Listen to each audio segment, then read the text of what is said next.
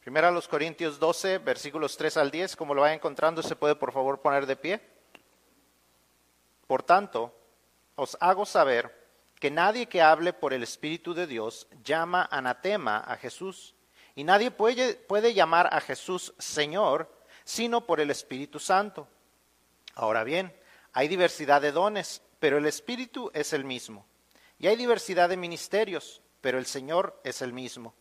Y hay diversidad de operaciones, pero Dios, que hace todas las cosas en todos, es el mismo. Pero a cada uno le es dada la manifestación del Espíritu Santo para provecho. Porque a éste es dada por el Espíritu palabra de sabiduría, a otro palabra de ciencia, según el mismo Espíritu, a otro fe por el mismo Espíritu y a otro dones de sanidades por el mismo Espíritu, a otro el hacer milagros, a otro profecía, a otro discernimiento de espíritus, a otro diversos géneros de lenguas y a otro interpretación de lenguas. El escritor Leonard Ravenhill cuenta la historia de unos turistas que llegaron a uno de esos pueblitos, usted, usted sabe, de esos pueblitos muy humildes, muy, muy este, tranquilos, pero donde no sucede nada muy extraordinario. Y estos turistas llegaron ahí, se encuentran a un anciano en la plaza, uno de esos ancianos humildes, y con un sentido, con un, un, tanto, una manera un tanto altanera y, humillante, le preguntan al anciano, ¿acaso ha nacido en este pueblito un, un gran hombre? Y el viejito le responde, pues no, aquí solamente han nacido pequeños bebés una respuesta sabia a una pregunta tonta. Y la pregunta es tonta porque ningún gran hombre nace. No, los grandes hombres no nacen. Las grandes personas no nacen, se hacen. Por medio de mucho trabajo, por medio de mucho esfuerzo, la gente crece, la gente crece eh, en su conocimiento, la, crece, la, gente crece en sus habilidades, la gente eh, madura, la gente va aprendiendo aún de sus errores. La gente grande no nace, la gente grande se hace. Se va haciendo por medio de sus experiencias. Y, entonces tenemos que entender eso, tenemos que apreciar eso, eh, porque, porque esa es la realidad. es normal que veamos a nuestro alrededor los los tales videos virales. Los videos virales son virales porque es algo que la gente hizo eh, extraordinario, fuera de lo normal. Algunas cosas apreciables, algunas cosas que no quisieran haber hecho, pero hicieron algo fuera de lo común. Las personas que tienen grandes éxitos, reconocemos que tuvieron que hacer un gran esfuerzo para lograrlo. Hay cantantes que parecen haberse hecho famosos de la noche a la mañana. Nadie los conocía más que en su casa. Y de repente salen con una canción y, se hacen famosos de la noche a la mañana. Y uno dice, se hicieron famosos de la noche a la mañana, pero la realidad cuando uno empieza a saber de su historia, se da uno cuenta que ese éxito repentino les tardó 10 años en lograrlo. Fueron 10 años de estar tocando puertas, 10 años de estar eh, aprendiendo su instrumento, afinando sus voces, aprendiendo la, industria de la música, haciendo todo este trabajo y ese éxito repentino no es tan repentino como uno lo podría haber pensado. Ahora, ¿qué tiene que ver eso con la serie de mensajes de las que hemos estado estudiando durante las últimas semanas? Como en todo, también nuestra vida cristiana necesita que nosotros hagamos esfuerzos. Nuestra vida como cristianos también requiere que nosotros vayamos creciendo, que nosotros vayamos madurando. Jesús hizo todo para podernos salvar. Jesús fue a la cruz, Jesús hizo el gran sacrificio para poder pagar por nuestros pecados e, e hizo aquellas cosas que nosotros no podíamos hacer por nosotros mismos. Nosotros no podíamos cumplir con la ley, nosotros no podíamos pagar por nuestros pecados, no podíamos hacer nada de eso y Jesús lo hizo todo. Eso lo sabemos. Y eso lo podemos estar, podemos tener la certeza de que Él hizo eso. Ahora, ya que nosotros hemos recibido ese regalo que nosotros no podíamos comprar, ahora sí se requiere que nosotros hagamos algo. Se requiere que nosotros hagamos esfuerzos, que nosotros aprendamos, que nosotros vayamos madurando, que nosotros crezcamos en ciertas áreas de esa nueva naturaleza que ahora tenemos. Cuando hablamos de que nos convertimos a Cristo, muchas veces hablamos del nuevo nacimiento.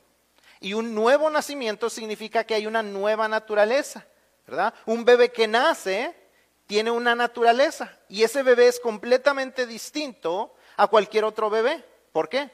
Porque tiene una nueva naturaleza. Y, esa nueva naturaleza es distinta a la, de, a la de los animalitos. ¿Por qué? Porque su naturaleza es de un ser humano.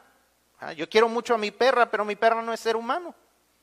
Ah, yo soy humano, ella no. Hay una distinción en naturaleza. Ella anda en cuatro patas, yo ando en dos pies. Iba a decir en dos, pero iba a decir como que en dos patas. Yo ando en dos pies. Hay una naturaleza distinta. Y conforme a esa naturaleza yo tengo que andar. Imagínense que yo ande en cuatro. No es normal. ¿Por qué? Porque esa no es mi naturaleza. Cuando es uno niño anda en cuatro, ¿verdad? Anda en, en rodillas y manos. Pero como va creciendo, ¿qué es lo que sucede?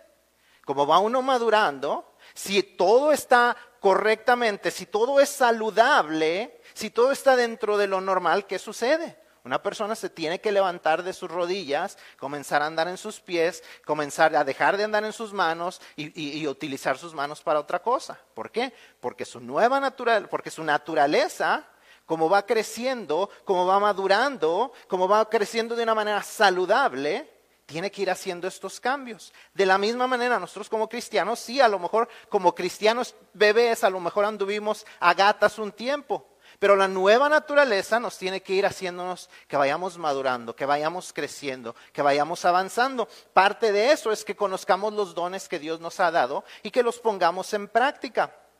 Pero también esa nueva naturaleza tiene esas cosas que deben de ser normales en la vida de todos nosotros. Parte importante que, todos podamos hacer.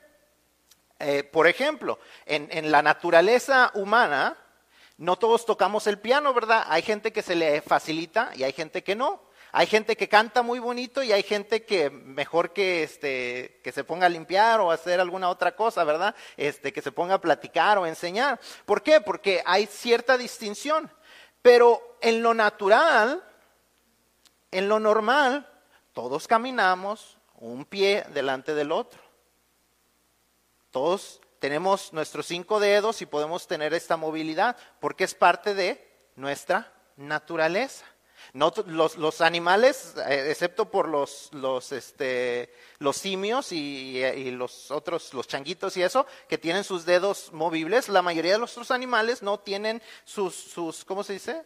Sus pulgares para tomar las cosas como nosotros las tenemos. Pero porque nosotros lo tenemos, tenemos una naturaleza distinta. Pero todas la tenemos así. Si nuestro cuerpo, cuerpo, es conforme a lo que es natural y normal. De la misma manera, hay cosas que como cristianos, cada uno tenemos diferentes dones y vamos a poder hacer distintas cosas, pero también hay cosas que todos debemos de estar aplicando en nuestras vidas. Y no debemos de confundir una cosa con otra. Hace un tiempo hablamos acerca del don de evangelista, que es un don sobrenatural, pero que al mismo tiempo como cristianos nuestra naturaleza debe de ser de evangelizar, de compartirle a la gente las buenas noticias, la buena noticia de salvación que viene de parte de Jesucristo.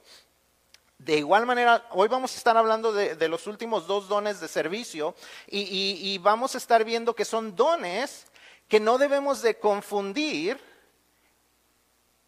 en decir yo no tengo ese don y entonces no necesito crecer en esas áreas. Vamos a estar hablando del don de fe y el don de discernimiento de espíritus.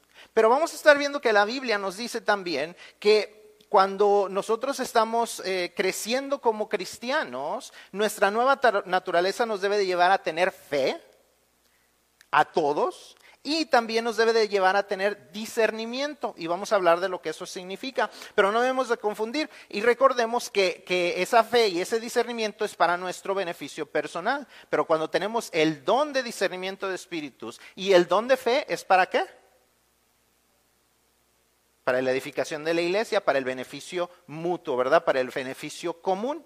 De toda la iglesia. Y eso es lo que, vamos a estar hablando. Vamos a estar hablando de las diferencias, vamos a estar hablando acerca de eso esta mañana, ¿verdad? Recordemos que los dones son manifestaciones, si están llenando sus, ah, boletines, eh, creo que hay algunos espacios de esto. Dice, recordemos que los dones son manifestaciones sobrenaturales. Entonces, estábamos hablando de cómo es la naturaleza, de nuestra nueva naturaleza como cristianos, y después hay cosas que son sobrenaturales, más allá de lo normal como cristianos, ¿verdad? Y son los dones que, el Espíritu Santo nos habla, que es lo que acabamos de, leer en, en Primera los Corintios, ¿verdad? Recordemos que los dones son manifestaciones sobrenaturales, o sea, que son más allá de lo que la nueva naturaleza cristiana hace en cada uno de nosotros, y que esos dones son para el beneficio común son para el beneficio de la iglesia y para la extensión del reino de Dios sobre la tierra. Veíamos en esos, esos versículos que, eh, leímos en primera los Corintios,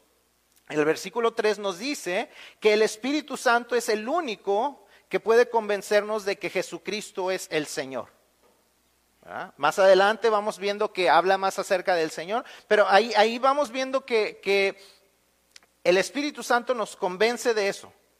Y, de ahí nos va, vamos a ir viendo lo que significa ya adquirir una fe un poquito más adelante. Pero entonces no, no nos confundamos en esto. Entonces ah, debemos reconocer que tanto la fe como el discernimiento deben ser parte de nuestra nueva vida cristiana y deben incrementar como demostraciones de nuestro incremento en, en madurez.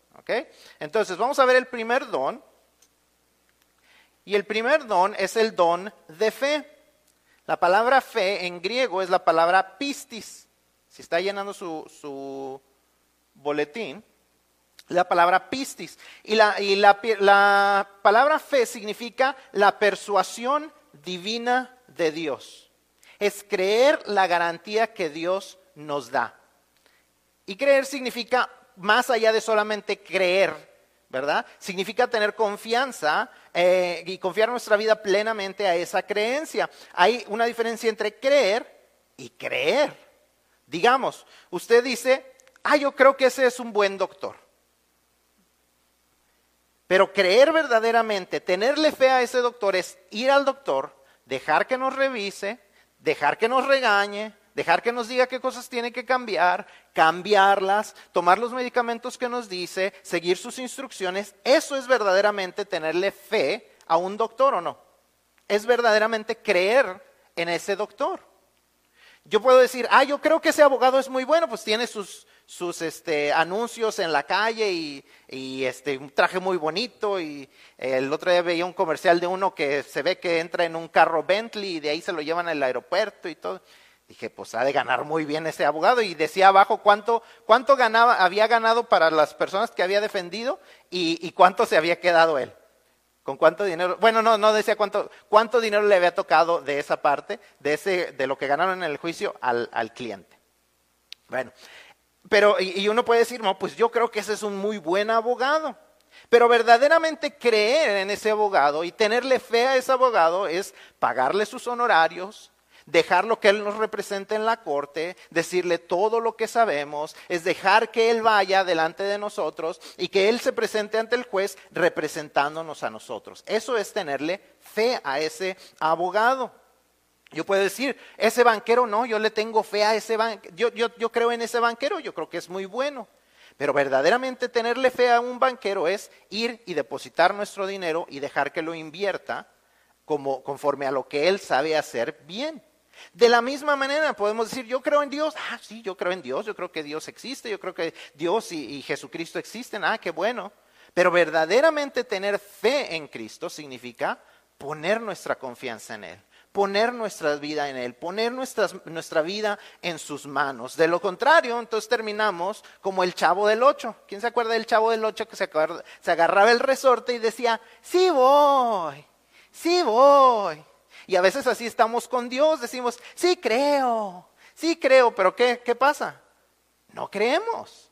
Porque si creyéramos, le confiaríamos nuestra vida a Dios. Como cristianos hemos recibido una fe salvadora que no viene de nosotros, que es un regalo de Dios. Si tienen sus Biblias, Efesios 2, 8 y 9, nos dicen esto. Porque por gracia, o sea, como un regalo no merecido, sois salvos por medio de la fe.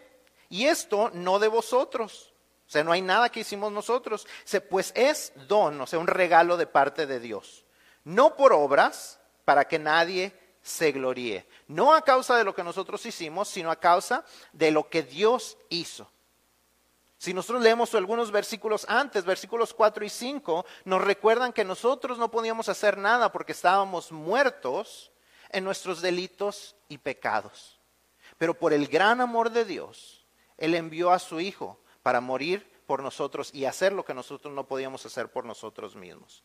Y aún esa fe, esa habilidad de poder creer en Él, esa, esa habilidad de poder decir, estoy completamente persuadido de lo que Él dice es verdad, es un regalo de parte de Él. Y todos los que decimos eh, ser cristianos debemos de tener fe, esa, esa fe. Necesitamos esa fe para poder creer en Jesucristo. Y esa fe debe de ir creciendo. Pero algunos cristianos reciben una fe sobrenatural que les permite estar completamente convencidos de la acción de Dios sin importar las circunstancias por las que atraviese la iglesia. Y cuando hablamos de la iglesia estamos hablando de las personas, no de la organización, no, del, no de la institución reconocida por el Estado, sino las personas, lo que Dios está permitiendo que pase eh, en la vida de las personas. Estas personas tienen la habilidad sobrenatural de creer que Dios obrará en alguna manera dentro de la congregación de creyentes, ya sea por medio de los ministerios o en la vida particular de las personas. ¿ah? Estos dones, recordemos, son para el provecho de todos. Nos dice el versículo 7, que los dones son dados, las manifestaciones manifestaciones del Espíritu Santo son dadas para provecho.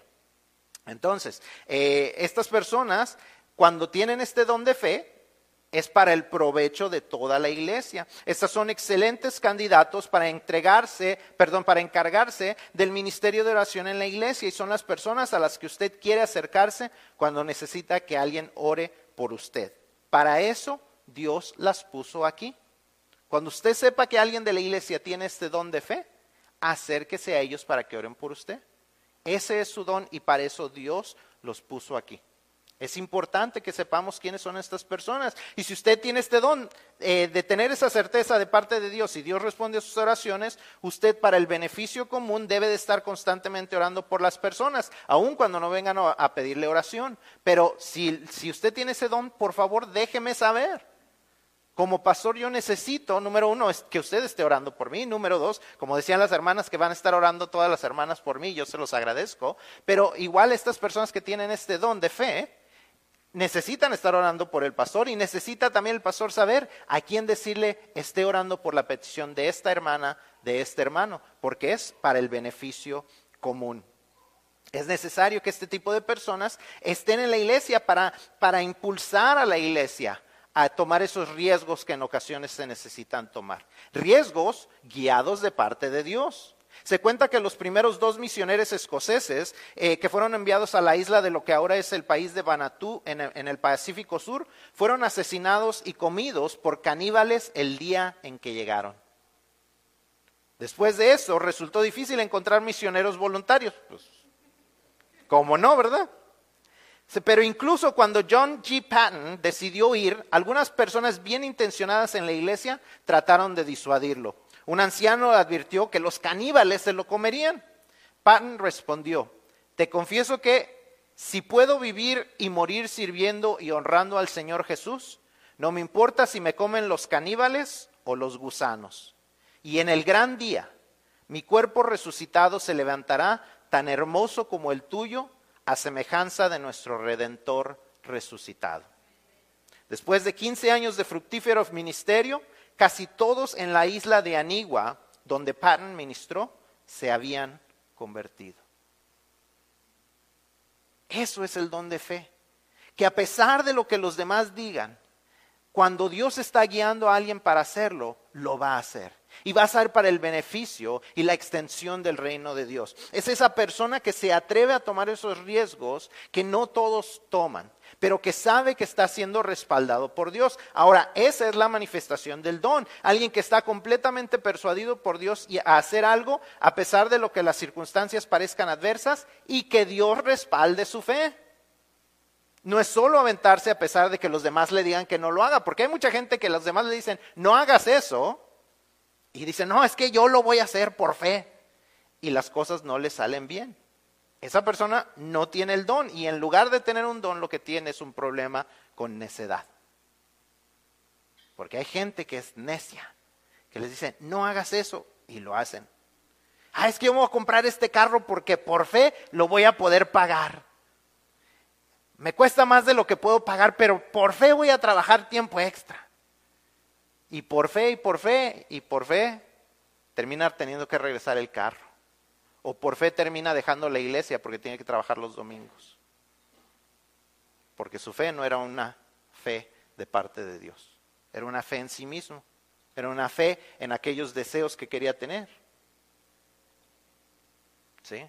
Entonces, es, eh, eh, así es la manifestación del don, que la persona sea valiente, que la persona esté orando, pero que se deje guiar por Dios. Que Dios esté respaldando aquellas peticiones que esta persona tiene. Ahí es la manifestación del don y es el beneficio común porque va a estar orando por las personas de la iglesia, porque va a estar orando por los proyectos de la iglesia, porque va a estar participando en el avance del reino de Dios. El segundo don que vamos a ver hoy, como les dije, es el don de discernimiento. El don de discernimiento, ah, el don de discernimiento en, en el griego es la palabra diacrisis y significa distinguir, decidir, dictar sentencia, el acto de juicio o juzgar. Significa tener la habilidad de juzgar entre algo que es bueno o es malo. cuando dice discernimiento de espíritus, la palabra espíritu se refiere a lo que hace a alguien, a lo que hace que alguien actúe de manera divina o de manera demoníaca. Es aquella influencia, aquellas cosas que nos impulsan a hacer lo correcto o hacer lo malo. Entonces, cuando nos habla de este don de discernimiento de espíritu, es la habilidad de reconocer cuando entran buenas o malas influencias dentro de la iglesia. Y ahorita vamos a verlo un poquito más y lo vamos a, tratar de entender un poquito más, pero eh, primero entendamos que todo cristiano debe tener discernimiento. Todo cristiano en su nueva naturaleza debe de tener discernimiento. Primera de Juan 4.1, si está apuntando versículos, primera de Juan 4.1 dice, amados, no creáis a todos, a todo espíritu, sino probad los espíritus si son de Dios, porque muchos falsos profetas han salido por el mundo. Dios mismo nos manda a juzgar a las personas. Dios mismo nos dice, prueba los espíritus. Asegúrate que la persona que está en la iglesia, asegúrate que la persona que permites que entra a tu vida tiene un espíritu correcto. Tiene un espíritu que te va a guiar a hacer lo correcto. Porque hay muchas cosas, hay muchos falsos profetas, hay muchos que te van a decir cosas que te van a agradar al oído, pero que te van a llevar al lugar incorrecto. No creamos eso que dice la gente. La Biblia dice no juzguéis, pero no entienden lo que eso significa, el contexto de por qué Jesús dijo esto. Y un día vamos a platicar de eso, hoy no vamos a hablar de eso, pero entendamos que Dios nos manda Dios nos dice y nos instruye y nos dice, tienen que probar los espíritus. Dios nunca quiebra sus principios para entregar sus promesas. Cuando Dios quiere decirnos algo, va a ser siempre conforme a su palabra. Va a ser siempre conforme a sus instrucciones. Dios nunca nos va a decir que vamos a lograr algo bueno haciendo algo malo. Dios nunca nos va a decir, mira, ahí en tu trabajo, te robas un poquito de insulación, porque en el templo se necesita y, el y, para que la iglesia no gaste, entonces róbate un poquito de insulación, porque eso va a ser de bendición. Dios nunca nos va a mandar a decir hacer eso. Dios nunca quiebra sus principios para cumplir sus promesas. ¿Sí? Entonces, siempre tenemos que probar los espíritus, siempre tenemos que probar la gente que lo que la gente nos está diciendo, y eso, eso no es solamente para los que tienen el don de discernimiento, todo cristiano debemos de tenerlo. El, escritor del, del, libro de Hebreos nos dice que la madurez espiritual se nota en qué tanto discernimiento tenemos para reconocer si las cosas son buenas o malas. Hebreos 5, 12 al 14 dice, porque debiendo ser ya maestros, Después de tanto tiempo, tenéis necesidad de que se os vuelva a enseñar cuáles son los primeros rudimentos de la palabra de Dios. Y habéis llegado a ser tales que tenéis necesidad de leche y no de alimento sólido. Y todo aquel que participa de la leche es inexperto en la palabra de justicia, porque es niño. Pero el alimento sólido es para los que han alcanzado madurez, para los que por el uso tienen los sentidos bien ejercitados en el discernimiento del bien y del mal. El, escritor de Hebreos está regañando a los hebreos y les está diciendo, ustedes ya deberían ser quienes enseñan y se les tiene que estar volviendo a enseñar lo mismo. Estamos regresando a lo que ustedes ya se les enseñó antes y ahora se lo tenemos que enseñar otra vez. Como, una, como si un adulto le tuviéramos que estar dando otra vez leche. ¿Por qué? Porque a una persona que se le tiene que estar dando una dieta líquida, ¿Es por qué? Porque, no, no, porque hay un problema de salud. Hay un problema en su salud, no está su cuerpo funcionando de una manera saludable porque un cuerpo saludable procesa alimento sólido. Dice, ustedes son como niños, ustedes son como bebés que se les está teniendo que volver a dar el alimento líquido pero el alimento sólido es para los que han madurado, para los que han entendido lo que la Biblia dice, para aquellos que han, aprendido a discernir, a reconocer lo que es bueno y lo que es malo. Y eso es parte de nuestro, de nuestro eh, proceso de madurez como cristianos y como personas. El alimento sólido, las cosas más avanzadas de la palabra de Dios y del mensaje de Dios, es para los que han ejercitado su discernimiento del bien y el mal, los que reconocen bien lo bueno y lo malo. Si no hemos aprendido lo lo básico, seremos engañados fácilmente. ¿Por qué? Porque no conocemos la palabra de Dios. Dice ahí, cuando eh, eh, se le está teniendo que enseñar otra vez lo básico de la palabra. Pero cuando conocemos las cosas y estamos bien aferrados a ellas, cuando, cuando estamos bien cimentados en esas convicciones, nadie nos va a engañar y vamos a reconocer lo bueno y lo malo. En la Biblia se nos describe un grupo de personas que eran así, un grupo de creyentes que demostraban su madurez y estos eran los del pueblo de Berea. Hechos 17, 10 y 11 nos dicen, inmediatamente los hermanos enviaron de noche a Pablo y a Silas hasta Berea. Y ellos, habiendo llegado, o sea, Pablo y Silas llegaron, entraron en la sinagoga de los judíos. Y estos, los de Berea, eran más nobles que los que estaban en Tesalónica, pues recibieron la palabra con toda solicitud escudriñando cada día las escrituras para ver si estas cosas eran así. A Pablo y a Silas los mandan a Berea y llegan ellos y empiezan a predicar, a enseñar en la, en, la, en la sinagoga judía. Y ahí están los de Berea. Y los de Berea decían, ah, qué bonito predican, qué bonito predican, pero vamos a ver si lo que Pablo dice es lo que Dios nos había dicho antes. A ver, Silas, ¿qué dices? A ver si eso es lo que dice en Isaías. A ver si eso es lo que nos dice Moisés en la ley. Vamos viendo, Pablo, a ver qué es lo que tú estás diciendo. Esas profecías, a ver si es cierto. ¿Cómo eran? ¿Por qué? Porque ellos querían discernir si lo que, lo que ellos decían, así era. Si lo que ellos decían era lo que Dios les quería decir. Ellos estaban viendo la palabra de Dios para ver si lo que se predicaba era consistente con lo que Dios decía. Eso es tener discernimiento y todo creyente lo debemos de practicar si queremos ser maduros en nuestra fe y no ser engañados y arrastrados por la mentira. Pero eso es la naturaleza de todo cristiano. Pero hay algunos hermanos que tienen este don sobrenatural y ayudan a la iglesia al darse, más, al darse cuenta más fácilmente y más rápidamente de lo que está entrando en la iglesia. Hablamos que el discernimiento era para el, eh, nuestro crecimiento personal, nuestro beneficio personal, pero el don es para el beneficio qué? El beneficio de la iglesia. Siempre que les, les voy a estar preguntando, y eso lo tenemos, lo tenemos que tener bien claro, que los, los, dones espirituales son para el beneficio de la iglesia, para el beneficio común, para el engrandecimiento del reino de Dios. Para eso son los dones. No es para nuestra persona, es para beneficiar a los demás. Entonces, este don sobrenatural es para proteger a la iglesia. Debe reconocer si debe protegerse la iglesia de influencias diabólicas o si debe de estar abierta a influencias que nos impulsen a hacer lo que Dios quiere que hagamos. No se trata solo de ser desconfiados o de, que, alguien nos dé mala espina. ¿ah? Se trata de probar a las personas y a las ideas que entran a la iglesia conforme al estándar que Dios nos ha puesto en su palabra. Si usted es de las personas a las que toda la gente le da mala espina y usted nunca lee su Biblia, lo más seguro es que usted no tiene este don y simplemente usted es una persona desconfiada que necesita poner su confianza en Dios.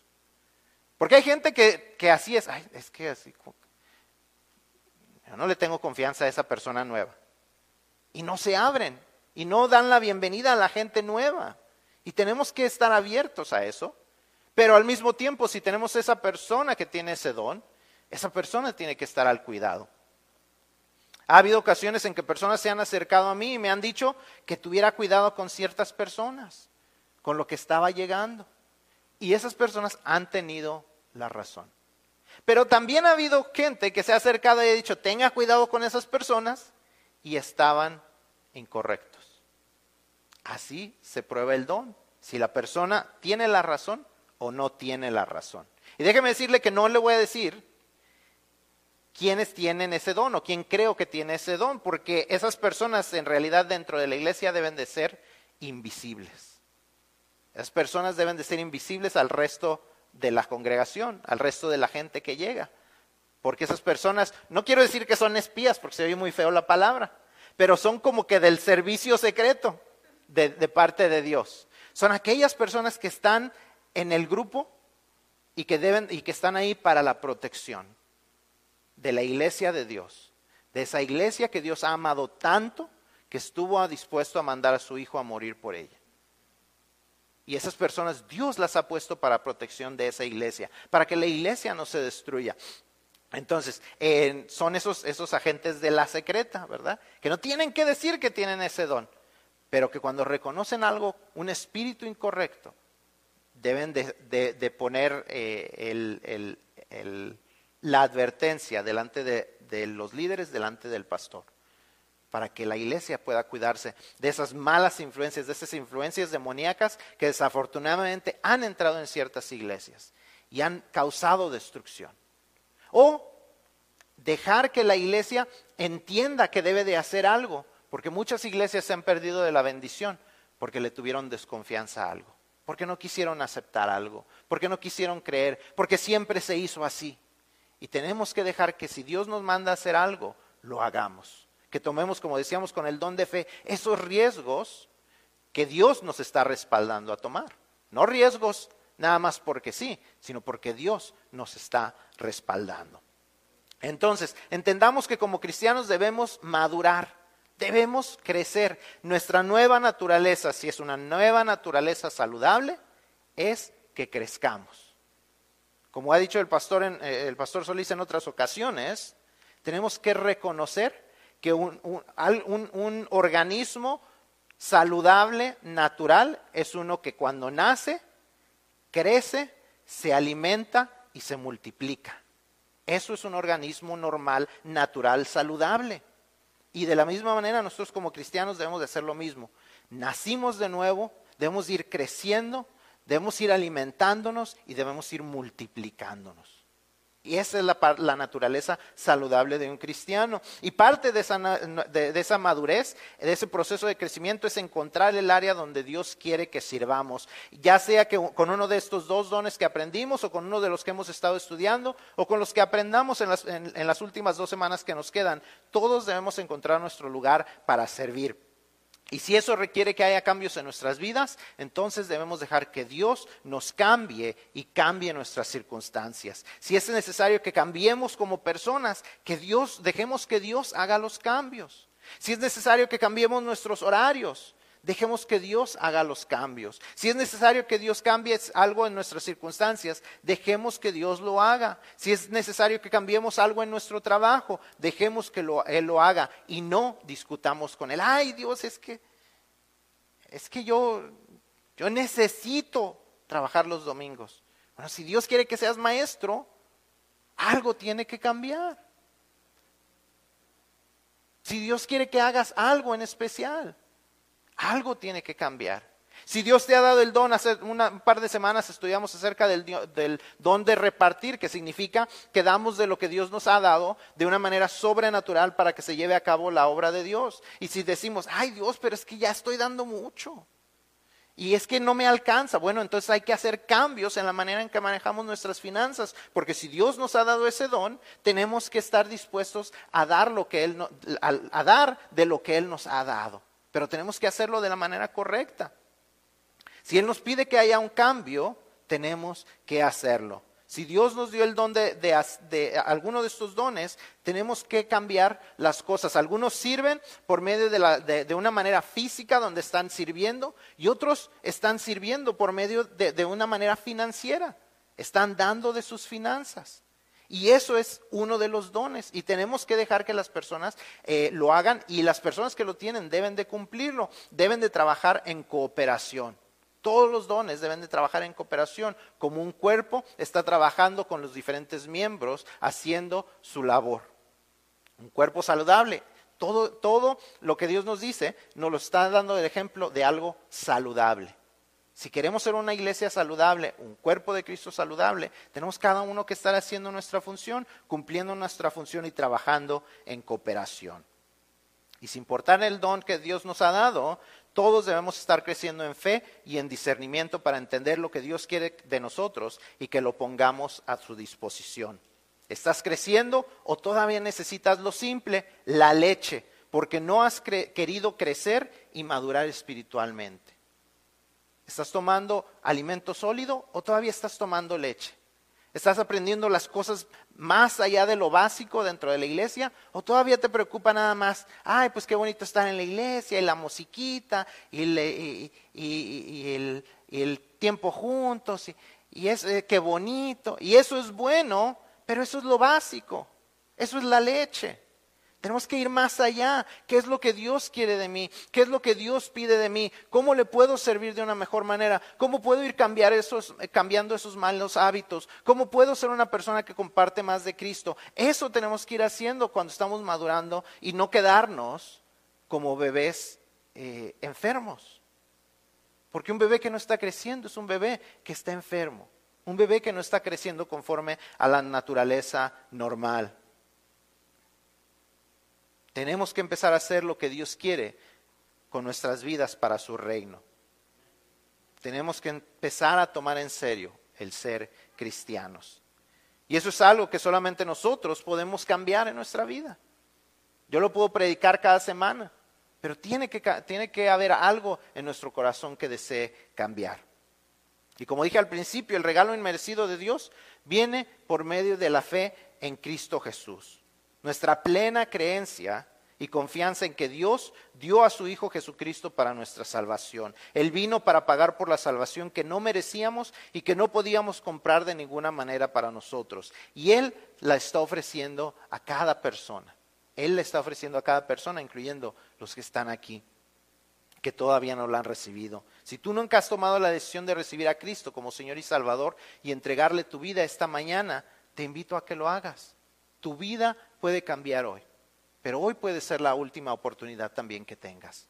Deja que Dios cambie tu vida.